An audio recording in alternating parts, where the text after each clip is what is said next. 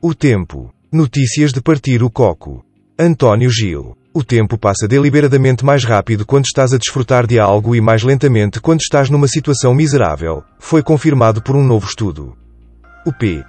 E, pesquisas absolutamente inúteis, descobriu que o tempo é sádico, pois encurta experiências agradáveis, como um dia na praia com a pessoa que amas e prolonga experiências horríveis, como os exames médicos, palestras ou discursos políticos. A professora Chiquita Reia disse: Costumávamos pensar que o tempo era a percepção subjetiva da progressão linear dos eventos, mas agora sabemos que o tempo é na verdade apenas um grande F, D, P.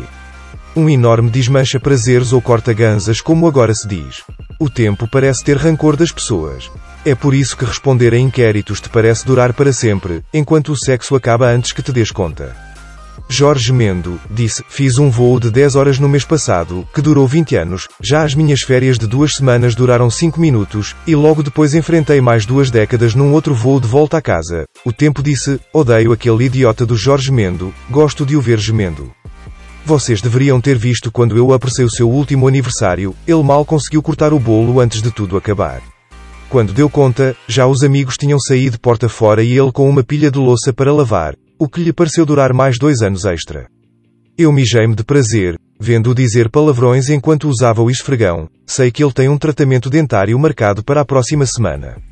Os dias vão voar até lá e depois disso vai ser a sessão de perfuração de dentes mais longa da história. Não sou mau, só que tenho tanto tempo para gerir que preciso de me distrair também um pouco, ou não? O tempo. Notícias de partir o coco. António Gil.